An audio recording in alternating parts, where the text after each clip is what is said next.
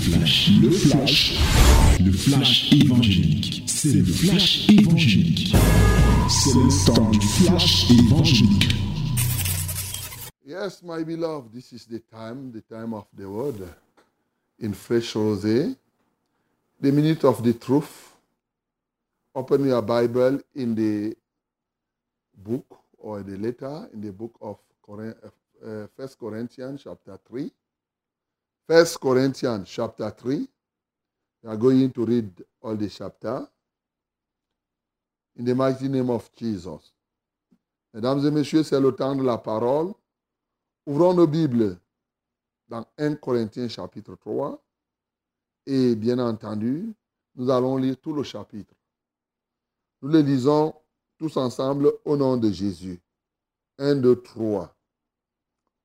Pour moi, frère, ce n'est pas comme à des hommes spirituels que j'ai pu vous parler, mais comme à des hommes charnels, comme à des enfants en Christ. Je vous ai donné du lait, non de la nourriture solide, car vous ne pouviez pas la supporter. Et vous ne le pouvez pas même à présent, parce que vous êtes encore charnel. En effet, puisqu'il y a parmi vous de la jalousie et des disputes, n'êtes-vous pas charnel et ne marchez-vous pas selon l'homme?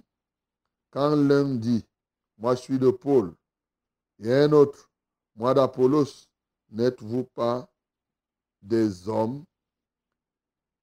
Qu'est-ce donc qu'Apollos Et qu'est-ce que Paul Des serviteurs, par le moyen desquels vous avez cru, selon que le Seigneur l'a donné à chacun.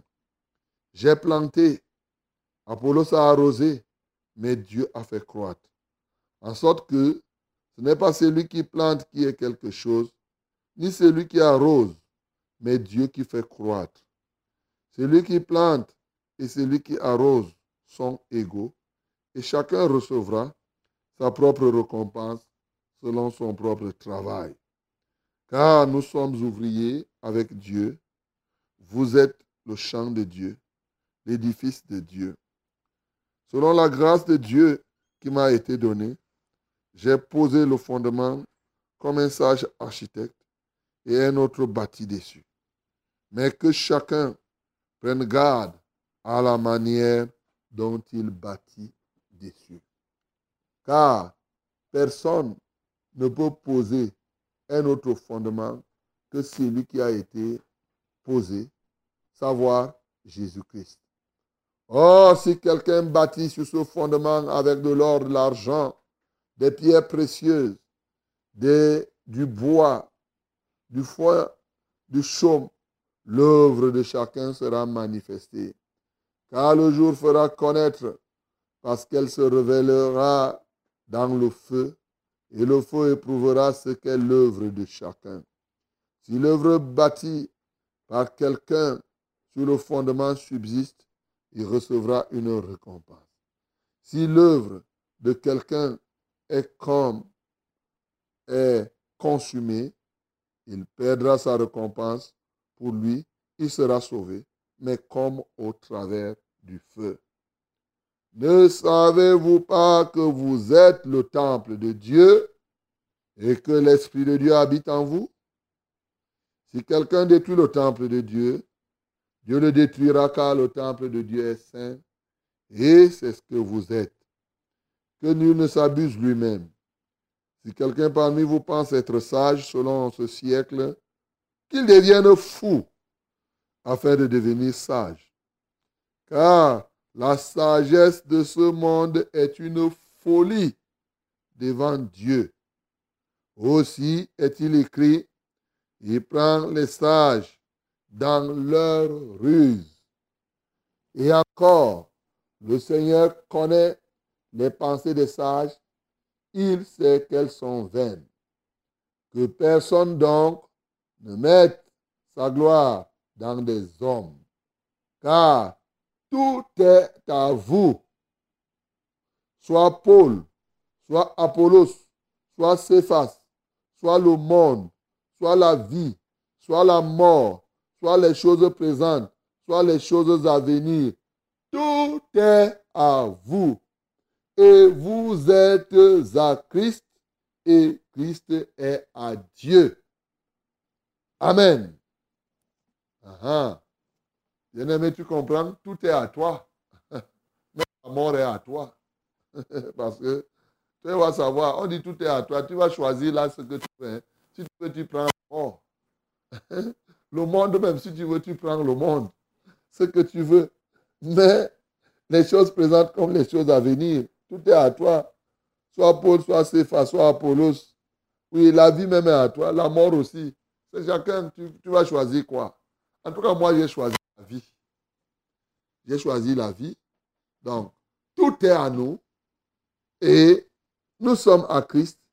Et la Bible dit, Christ est à Dieu. Hein.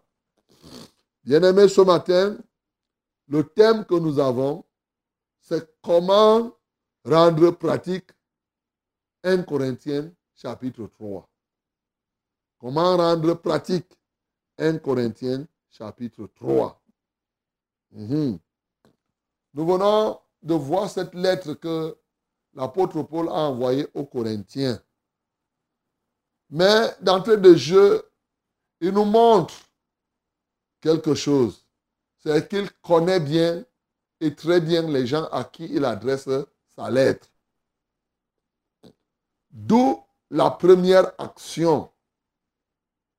Il sait que ces gens sont des enfants, ils sont encore charnels. Ils agissent selon l'homme. C'est ça. C'est-à-dire que ce qui les guide, c'est leurs organes de sens.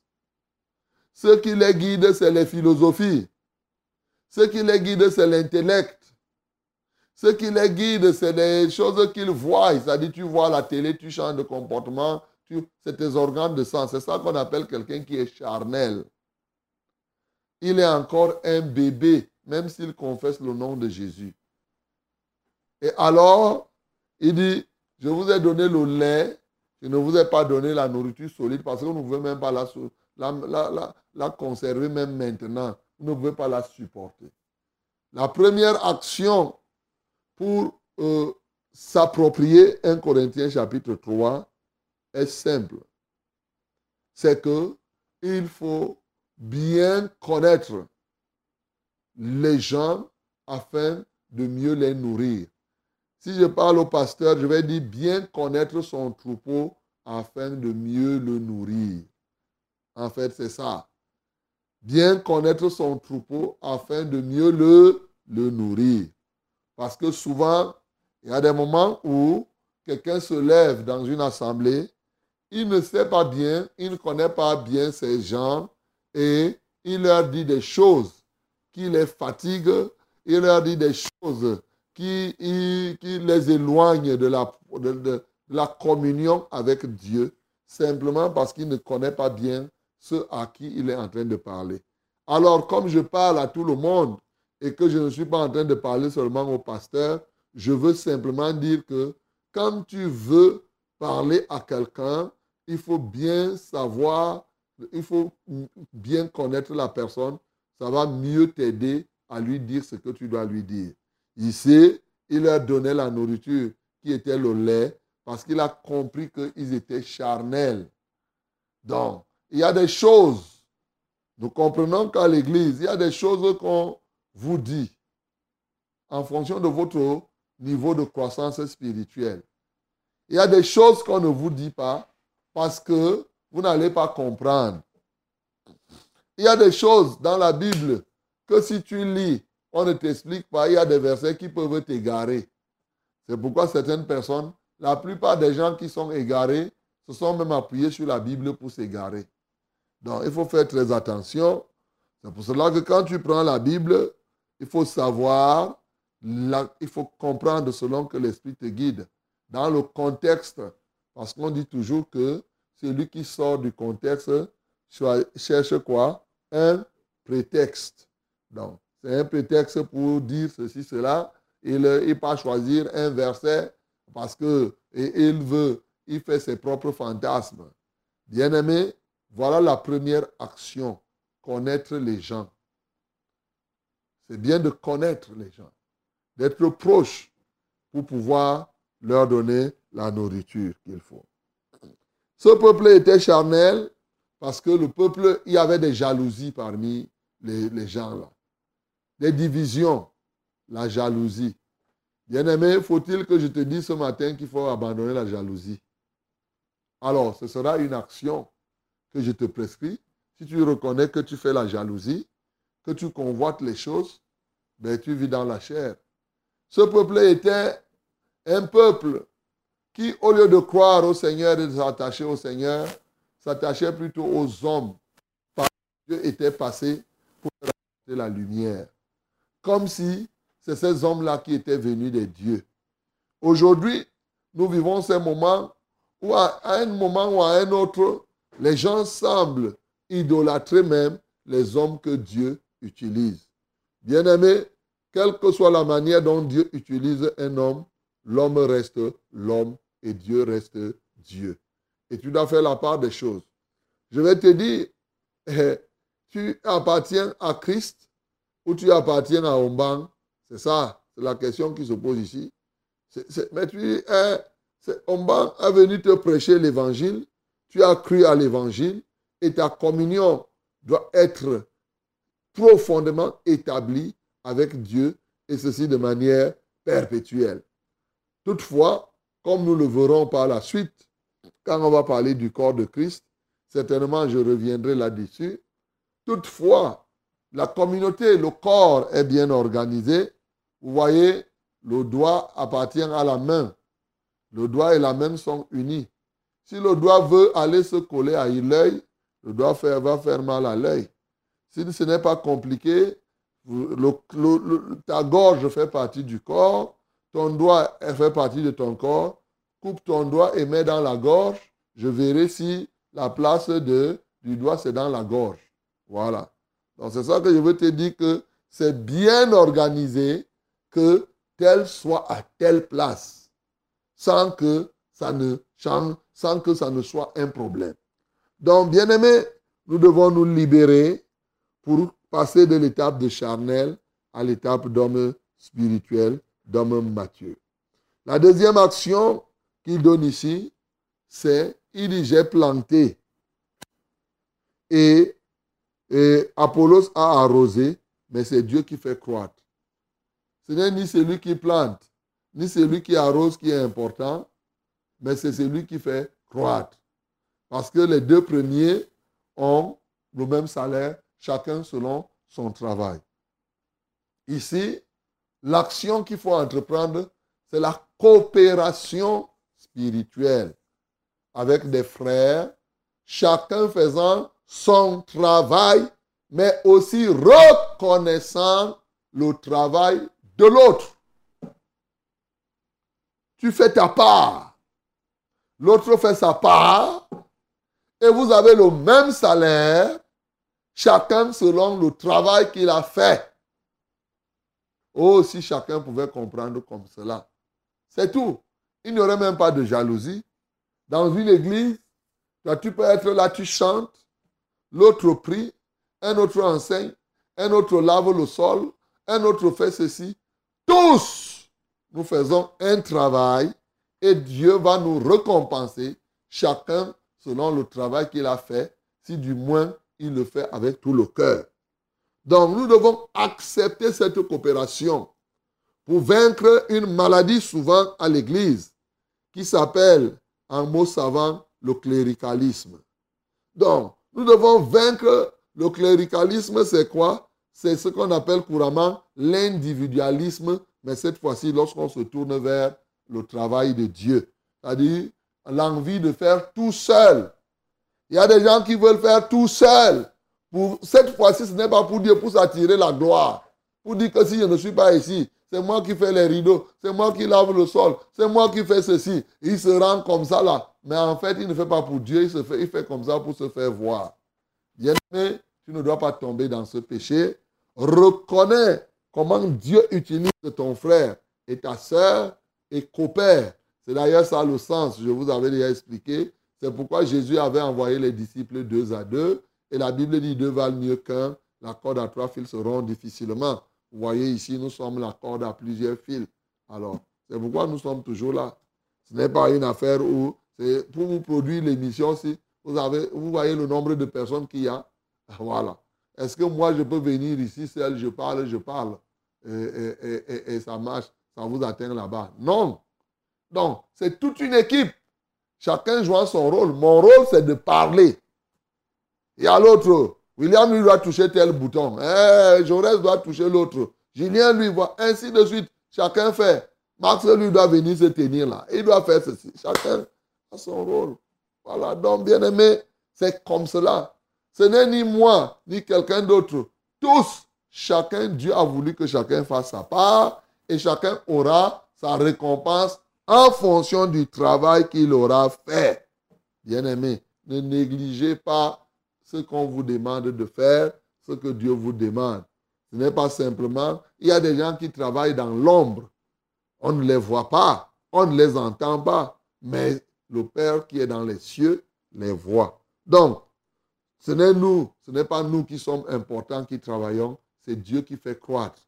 C'est Dieu qui amène la conversion. C'est Dieu qui convainc, c'est lui qui est plus important.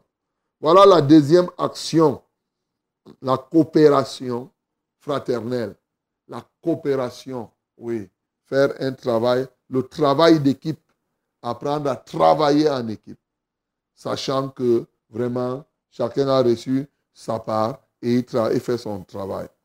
Alors, troisième action, c'est bâtir sur le fondement qu'est Jésus-Christ. Savoir bâtir, s'engager à bâtir, mais surtout avoir la manière de bâtir qui est une manière durable. C'est vrai que 1 Corinthiens 3, il y a beaucoup d'éléments là qui concernent, pour être honnête, qui concernent aussi et surtout les serviteurs de Dieu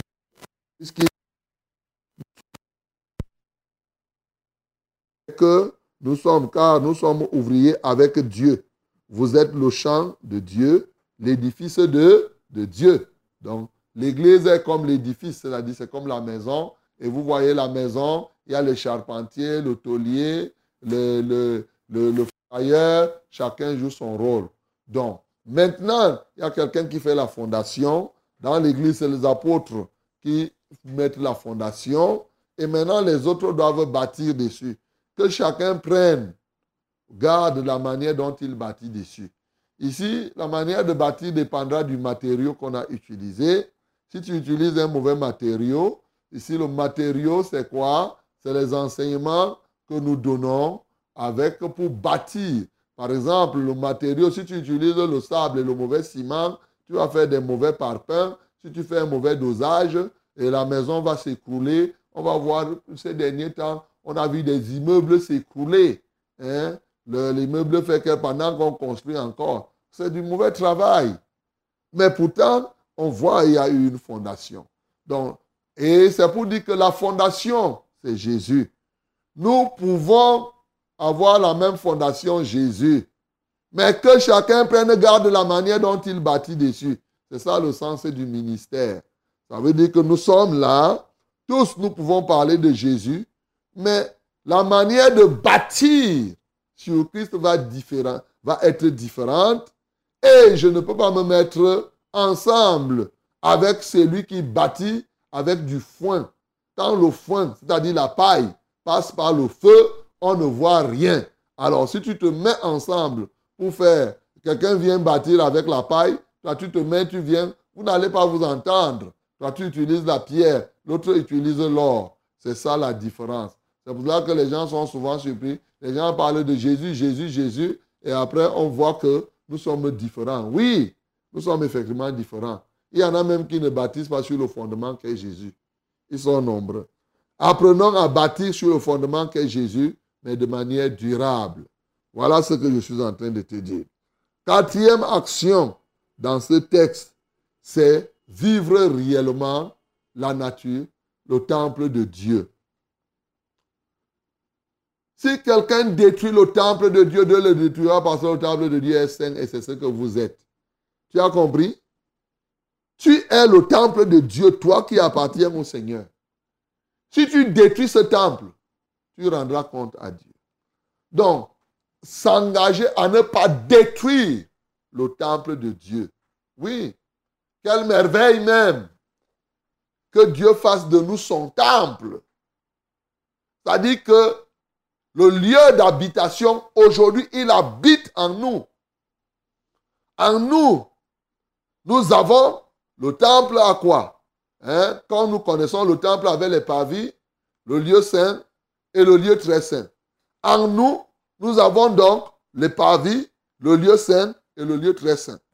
Le corps que nous avons, c'est ça les parvis. Notre âme, c'est le lieu saint. Et notre esprit, c'est le lieu très saint. Bon, il me sera difficile de vous faire l'enseignement ici sur le temple. Mais je te donne déjà une idée pour comprendre parce que c'est un enseignement profond. Pour comprendre comment, quand tu vas voir comment le souverain sacrificateur entrait dans le lieu très saint et ce qu'il faisait, et Christ est le souverain sacrificateur, il entre dans ton esprit et c'est le lieu d'habitation de Dieu au-dedans de toi. Tu vas voir le standard de relation que tu dois avoir avec Dieu. Mais en revanche, tu ne dois pas détruire. Comment on détruit le temple de Dieu? Par exemple, quelqu'un qui fume, il est en train de détruire le corps. Et la Bible dit donc, si tu détruis le corps, Dieu te détruira. Tu prends, tu fumes, tu fumes, tu détruis ce temple-là. Hein? Tu fumes, tu bois, tu prends le vin, tu prends ton corps, tu fais n'importe quoi. Mais, mais, mais, mais tu rendras compte et Dieu te châtira et Dieu te détruira, mon bien-aimé. Donc, engage-toi à ne pas détruire le temple de Dieu. Le temple de Dieu, comme c'était au commencement, est un temple saint. Aujourd'hui encore, vous partez là, dans les chapelles, vous lavez la chapelle et vous-même, vous ne vous lavez pas. Hey, écoute-moi très bien. Tu es là, tu laves la chapelle, tu fais la peinture. Commence à te laver toi-même comme tu laves la chapelle souvent. Voilà. C'est ça qu'on est en train de dire. Et comme toi, tu dois te laver où? Ce n'est pas l'eau seulement. Hein? C'est le sang de Jésus qui te lave. Comme l'eau qui lave la chapelle avec le savon là. Pour toi là, c'est le sang de Jésus qui doit te laver. Parce que souvent quand vous lavez la chapelle, vous enlevez les ordures. Vous ne savez pas que ce que vous faites là, c'est l'image de ce que vous devez faire dans votre corps, dans votre âme et dans votre esprit. Vous devez nettoyer ça bien. Vous êtes content quand vous arrivez là, la chapelle est propre et tout, et tout, et tout. Mais c'est comme ça que tu dois être. C'est ça qu'on appelle, vous êtes le temple de Dieu. Bien-aimés dans le Seigneur, voilà des actions que nous devons avoir. La dernière action, c'est s'éloigner de la sagesse de ce monde. La sagesse de ce monde est une folie devant Dieu. Tu as compris? Ah, Que tout homme ne se livre pas, ne se glorifie pas et ne se livre pas aux hommes. Voilà la vérité. Tout homme. Tout homme. Non. La sagesse. La sagesse, la sagesse de ce monde.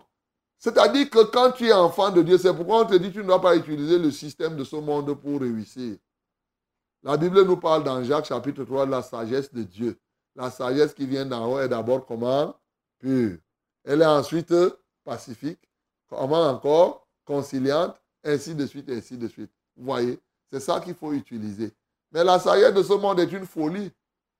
C'est comme les gens du monde voient comme, comme une folie. Est-ce que vous savez qu'il y a des gens dans le monde qui croient que ce n'est pas possible que comme je suis ici, j'ai pris quelqu'un aux États-Unis et guéri tout de suite. Il y a des gens qui disent que ce n'est pas vrai. Mais c'est parce qu'ils sont dans le monde. Ils ne savent pas. Ils ne connaissent pas le vrai Jésus. Donc, bien aimé, les systèmes du monde sont pour les mondains. Ceux qui sont enfants de Dieu utilisent la sagesse de Dieu. Voilà cinq actions qui te sont prescrites ce matin au travers de 1 Corinthiens chapitre 3 que tu dois mettre en pratique chaque jour. Aujourd'hui, là, tu dois regarder comment tu dois coopérer avec les autres. Tu dois regarder comment tu dois reconnaître la place des uns et des autres. Tu dois reconnaître, tu dois chercher à bien connaître les gens pour mieux leur parler. Tu dois bien préserver le temple de Dieu afin, que, afin de conserver la sainteté et ainsi en te dépouillant de la sagesse du monde. En acceptant Jésus-Christ, c'est lui notre sagesse il est sagesse de Dieu. Ce Jésus, oui, c'est lui qui est notre sagesse. C'est lui qui est sagesse et justice de Dieu. Comme nous l'avons vu d'ailleurs eh, l'autre jour. Oui, il est la sagesse et justice de Dieu.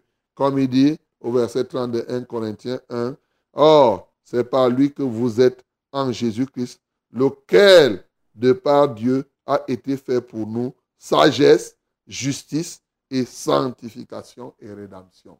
Il est notre sagesse. Que le nom du Seigneur Jésus-Christ soit glorifié. C'était C'était le flash, le flash évangélique. C'était le flash évangélique.